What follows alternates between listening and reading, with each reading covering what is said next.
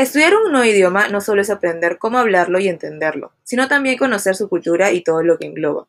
En el episodio de hoy tenemos una invitada muy especial quien nos contará sobre su experiencia aprendiendo chino siendo peruana y la importancia de llevar en el equipaje la motivación y la disciplina en este viaje lingüístico. Hoy en Sino Diálogo, ¿qué tan difícil es estudiar chino siendo hispanohablantes?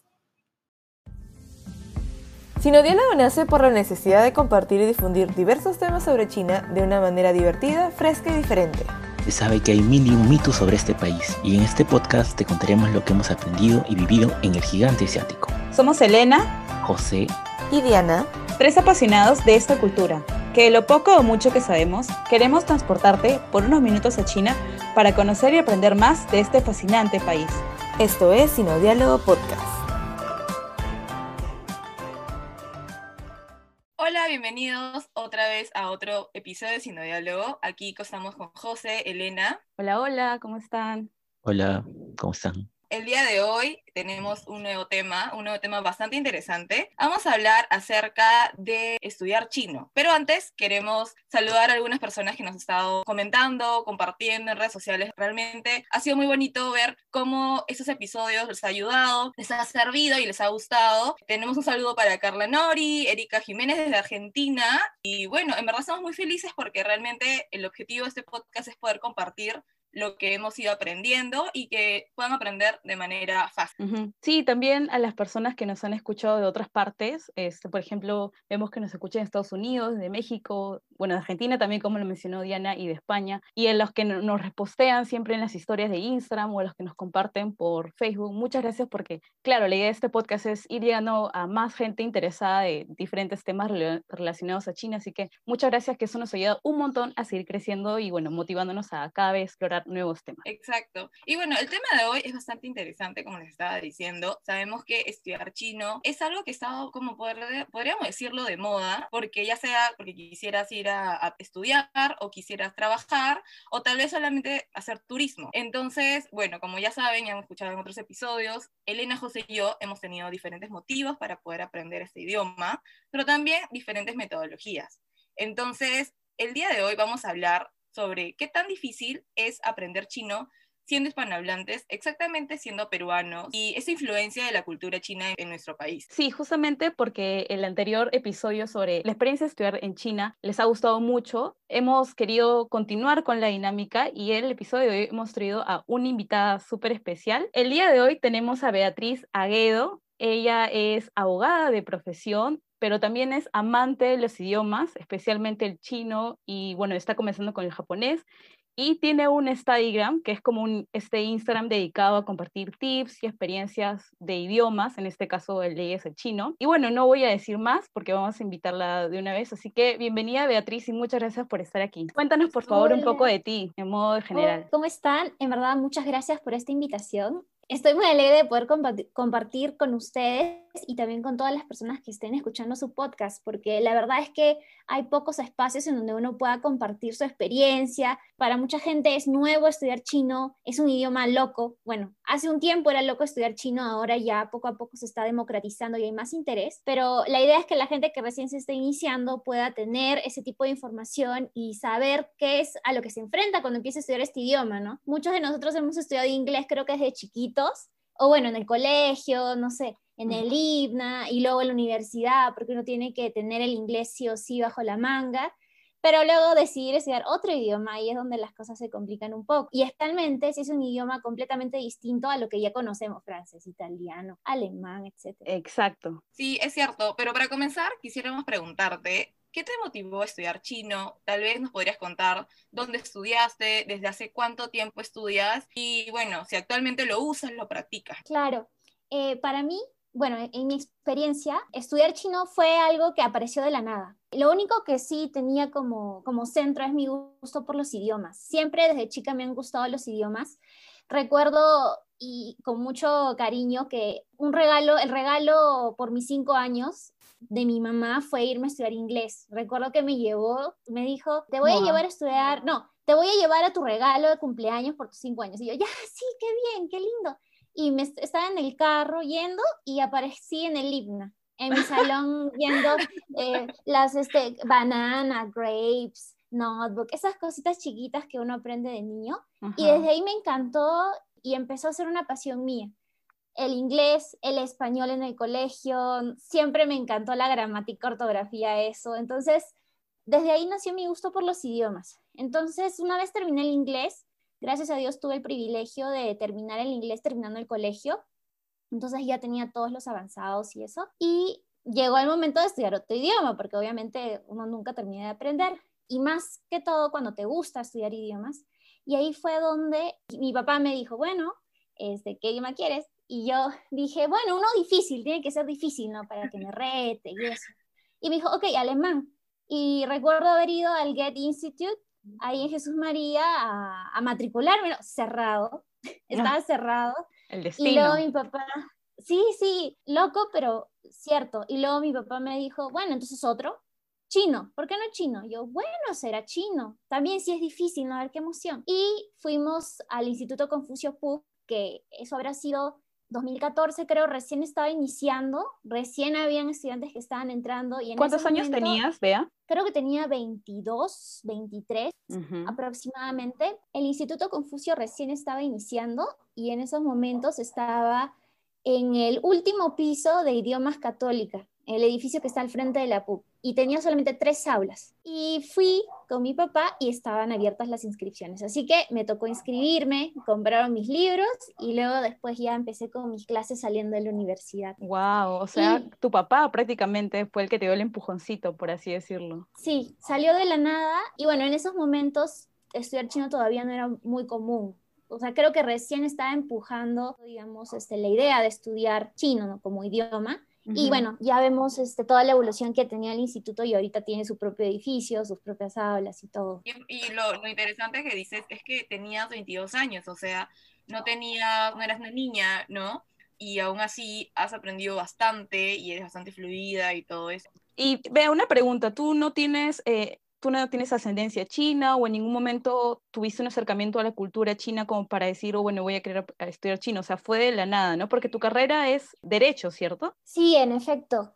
Eh, bueno, a mí siempre me han gustado los idiomas, o sea, siempre he querido, cuando, bueno, cuando pensé estudiar una carrera, siempre quise que fuese algo internacional, ¿no? Algo que no me ate a, donde estoy necesariamente, sino que me, que me permite interactuar con, no sé, con otros países, con otras culturas. Entonces, eh, en mi caso, estudié Derecho. La primera idea que se me vino a la mente cuando decidí estudiar Derecho fue, ah, diplomática, ser diplomática. O, este, o negocios internacionales, pero ahí un poco estaba dirimiendo entre qué universidad estudiar y al final, bueno, salió derecho, ¿no? Bueno, porque me gustaba leer, entre otras cosas, en fin. Pero eh, no, o sea, si me preguntas por mi ascendencia, primero, no, supuestamente no, pero uno nunca sabe, ¿no? Tendría, que hacerme esos test de, esos test en donde te, te el ADN. Pero qué interesante que no hayas querido estudiar lo que estudiamos este, el y yo, traducción. Exacto. Porque sí. estado tan, o sea, sumergida en este, este mundo que yo creería que lo primero que tal vez hubieras querido ser, o sea, pues traductora, ¿no? O intérprete. No sé la verdad por qué. O sea, en verdad son los caminos de la vida y las elecciones que uno toma. Es muy cierto. Porque literal, traducción también pensé en esa carrera y cuando estuve estudiando derecho, bueno, uno obviamente no, todo es flores y, chocolates, ¿no? O sea, de hecho hay partes en, en, tu carrera en donde simplemente dices, Dios mío, ¿qué estoy haciendo con mi vida? Pero la idea es enrumbarlo y ver la manera de juntar eso que estás haciendo y usarlo como herramienta para poder después eh, eh, hacer de tu vida lo que quieres que sea. Entonces, y bueno, felizmente tuve la oportunidad también de que se me unan esas dos cosas que me gustan, los idiomas y, es, y mi carrera. Ajá. ¿Y actualmente usas el idioma, lo practicas a diario? Por tu trabajo. Ajá. Justo ahí tengo una anécdota muy graciosa, de que yo, bueno, Ahorita este, soy abogada, especialista en temas de compliance empresarial y mi carrera hasta el momento bueno, la mayor parte de mi experiencia profesional fue por trabajar en el ICBC eh, de Perú, en la subsidiaria del Gongshan Inhan. Y bueno, y la verdad es que conseguí el trabajo de practicante, porque inicié de practicante, gracias a una convocatoria que hubo en el Instituto Confucio. Cuando llegó la empresa, pusieron unos avisos en los, en los tableros que están en, las, en los salones, en donde pedían practicantes de todo tipo. Manes CV, practicantes,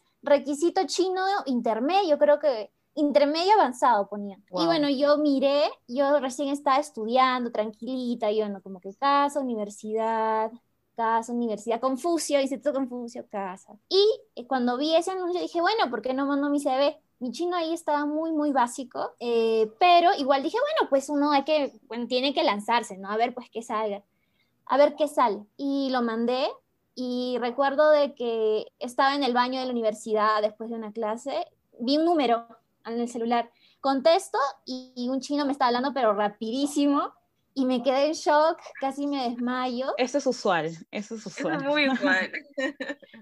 en shock, y luego le dije, eh, no entiendo, y el señor ya cambió el idioma al inglés. Y ya me dijo, sí, te estamos llamando para que vengas unas entrevistas aquí en el banco. Y yo, ya, sí, está bien, gracias. Y bueno, de ahí fue todo un proceso, ¿no? Pero eh, de hecho, ni era mi idioma, mi idioma, que en esos momentos era muy básico. La entrevista fue todo un proceso en donde uno de sus componentes fue mi nivel de idioma chino, el nivel que yo tenía. Para medirlo me hicieron leer un folleto corporativo en donde están todos los valores de la empresa. Bueno, obviamente en la vida lo iba a poder leer, o sea, si me hubiesen pasado un periódico, y, y, también a varios amigos les pasó que trabajaron ahí, ¿no? Les pasaba un, un periódico chino, a ver, lee esta parte este, y así para ver qué, cuál era su nivel. Pero este, lo que me di cuenta después, cuando me seleccionaron, después eh, al final, fue que ellos no querían necesariamente una persona que, claro, que sea de nivel avanzado, que haya probado el HSK, que haya probado, no sé, el HSK 6. En fin, lo que ellos querían más bien era una persona que pueda ser un puente entre ellos, exacto, un enlace entre ellos y todo el país, el país donde están, digamos, queriendo crear negocios y creer... Eh, establecerse. establecerse, exacto. Y, creo que eso es lo principal, ¿no? Que vean esa motivación, que la vieron en mí, ¿no? mi, interés por el idioma y por la cultura, mis ganas de ir a China en ese momento, Claro, ¿quién no quiere ir a China? Si estudias un idioma en especial, la idea es que vayas a ese país a practicarlo. Y bueno, así empezó todo, ¿no? Y en esos momentos, ahí, eh, cuando estaba trabajando en esa empresa, utilicé bastante el chino. De hecho, de manera casual principalmente, porque cuando ya se trata de ver temas de negocios como tal, ya es un poco pesado, porque el lenguaje es muy, muy especializado con temas de bancos, con algunos contratos muy especiales. muy técnico. Exacto, el nivel es muy, muy técnico. Entonces, digamos, ahí había un límite que yo tenía. Bueno, que los que finalmente estudiamos chino igual tenemos, ¿no? Finalmente, para poder comprender a la otra, a la contraparte igual, el idioma común que se utiliza es el inglés. Entonces, todos los documentos eran en inglés. Eh, ahora ya no estoy trabajando en esa empresa. Fueron casi siete años muy largos y muy bonitos. De practicante, analista, de, claro, practicante, asistente, analista.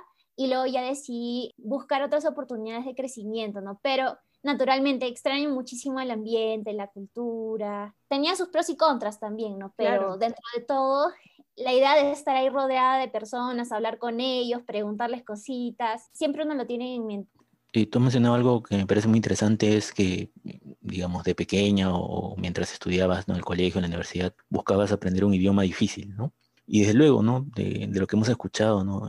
Hay muchos comentarios de que el chino en realidad es uno de los idiomas más difíciles. Inclusive es como aprender tres idiomas en uno, ¿no? Sobre todo si lo analizas desde la perspectiva de aprender, digamos, eh, los caracteres, aprender el hablar y aprender el escuchar. De tu experiencia, ¿no? En el aprendizaje de este idioma, ¿qué fue lo más complicado o cuál fue el mayor obstáculo que tuviste al estudiar el chino? Lo más difícil para mí fue la escucha el oído, afinarlo para poder reconocer las palabras que, estaban diciendo los profesores o que estaban, eh, o, que, o en los audios que me ponían. Escribir me encantaba, o sea, el chino tiene como cuatro componentes, ¿no? La pronunciación, la escucha, la escritura y la lectura. En la pronunciación me fue bien, claro, tenía que repetir bastante y tenía uno que, afinar la lengua para poder reproducir esos sonidos que son bien pesados, ¿no? El s, el chi, el si, mil y un otros sonidos que hay. En la escritura, a mí me encantaba, para mí, bueno, hasta ahora es un relajo escribir caracteres, me pongo a escribirlos y, y ahí me pierdo escribiendo mis planas y me relaja muchísimo. Como una meditación, como si estuvieras meditando. Estuvieras pintando mandalas. Pero te relajas ¿Por qué? Porque eso es algo que también he descubierto, que tu mente tiene que estar 100% en, cuando estás estudiando chino, tu mente, o sea, cuando estás de verdad practicando, ya sea escribiendo, escuchando, lo que fuese, tu mente está 100% en eso. No puedes pensar, no sé, en el trabajo, en otra cosa que tienes que hacer después, no, porque simplemente no te puedes concentrar o no lo vas a hacer bien. Entonces, cuando escribo, toda mi mente se perfila a ese carácter que estoy escribiendo, a ver si me sale bien, si no me sale bien, y eso me relaja bastante. Y eso fue desde el inicio, desde que empecé a estudiar chino. En la lectura también, porque está muy relacionado a, lo, a la escritura, porque mientras más escribía, más podía reconocer los caracteres, entonces me daba esa seguridad. Pero en cuanto a la escucha, en cuanto al oído, ahí es donde yo tenía un montón de dificultades. Uno, porque de hecho los sonidos eran difíciles y la, la velocidad de los audios también era complicada. Y dos, porque sabemos todos de que en, la, en el salón te ponen un audio, pero la persona, el chino hablante, eh, está hablando despacito, bien pronunciado, el volumen está súper alto. Claro. Pero luego cuando sales a la calle o quieres practicar con alguien, en fin, con alguien con quien, a quien no les has escuchado, no sé, durante tres meses, que es lo que dura un ciclo en Confucio, o no se parece su tono de voz al de los audios, simplemente te pierdes por completo. Y sabemos todos de que los dialectos son un montón en China, las formas de pronunciación de las personas de Beijing, de Shanghai son distintas, y, eso para mí fue lo más complicado. La velocidad también, ¿no? Hablan mucho más rápido en la vida real que en los audios o, lo que te practicas en, el aula. Sí, en efecto.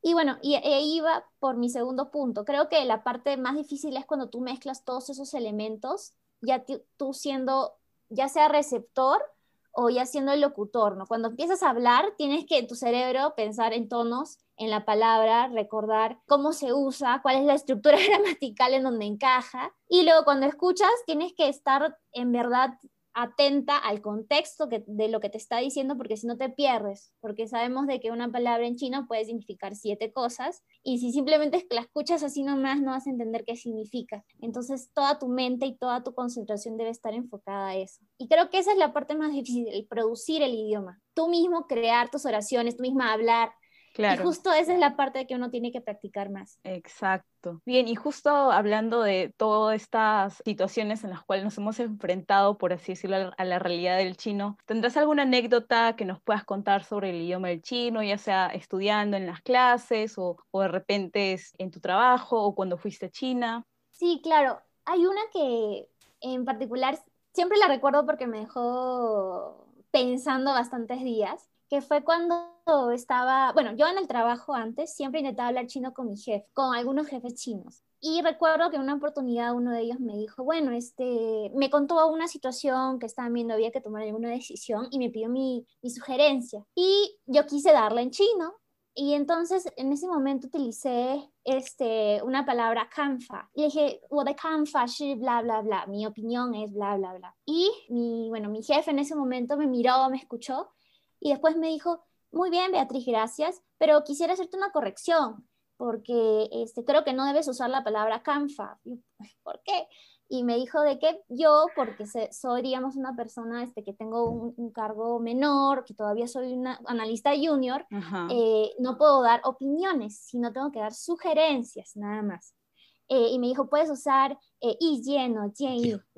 Wow. Y, y yo me quedé así en shock y él me lo dijo muy polite, pero igual mm, me quedé pensando porque también tiene, el uso del idioma tiene que ver también con la cultura con la cultura organizacional, con la cultura empresarial. Y bueno, eh, siempre lo, lo, tomo en consideración porque finalmente un idioma no es una palabra, sino más que se puede usar, ¿no? Bueno, un conjunto de palabras que se puedan usar así nomás, sino uno tiene que no solamente estudiar el idioma, sino la cultura, la historia, las formas de, de, de vivir, el estilo de vida que son muy importantes. Sí, sobre todo porque también eh, la cultura china también es bastante jerárquica y lo pueden ver desde, tenemos palabras para decir hermana mayor, menor y todo esto, entonces es muy cierto, es muy, muy, muy cierto. Y de hecho eso, digamos, cuando reflexionamos, ¿no? Desde luego eh, nos, llevamos a, nos lleva a pensar, ¿no? De que aprender chino en realidad es toda una vida, ¿no? No, no es simplemente, digamos, estudiar un periodo y, plantearnos como que ya, ya sabemos chino, ¿no? Sino es probablemente, ¿no? El tema de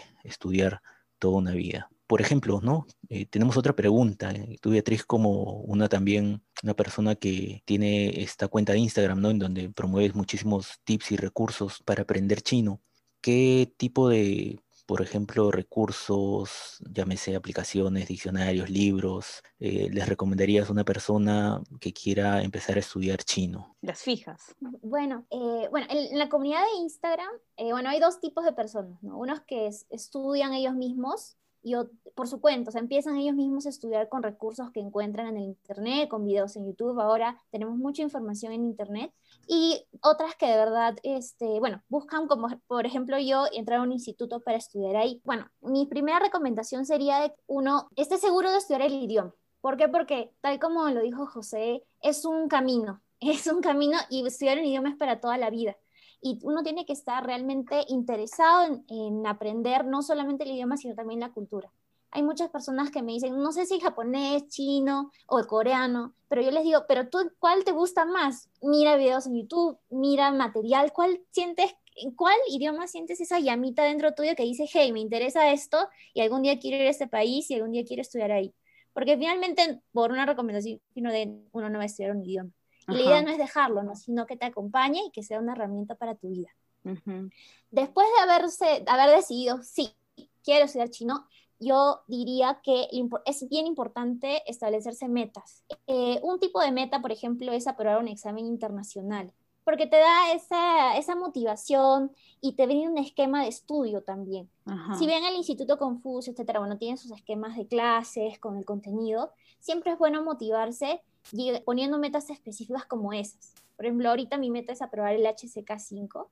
Hace tiempo que le estaba pateando, pero siempre te va a motivar, ¿no? Y, siempre hay escalones que seguir subiendo. Ahora los exámenes van a cambiar, ¿no? Van a llegar hasta el HCK 9, pero igual, ¿no? Mientras tanto, igual seguimos con los mismos materiales y con las mismas cosas y la idea es de, de aprender el idioma. En segundo lugar, yo en lo personal recomiendo de que al inicio, cuando alguien recién quiere estudiar, estudie con un profesor, se matricule al Instituto Confucio o en cualquier otra academia, porque uno necesita estar de la mano de alguien que sepa el idioma para que pueda guiarlo en la pronunciación, en la escucha. Y eso es muy importante al inicio, porque si uno no tiene las bases de escuchar y de pronunciar, después se pierden y después cuando llega, no sé, al intermedio tal, tienen algunos errores o algunos problemitas en, eh, en quedarse atrás, quizás los compañeros están muy avanzados y uno se queda atrás y la idea es no estar así porque es incómodo. Mi tercer consejo es siempre estudiar en contexto, es decir, cuando uno aprende una palabra, aprende poder saber cómo utilizar esa palabra en oraciones, es decir, no repetir como escribir planas y planas y planas sin poder hacer ejemplos, porque simplemente no te va a ayudar a nada y no vas a poder relacionarlo a las formas de uso.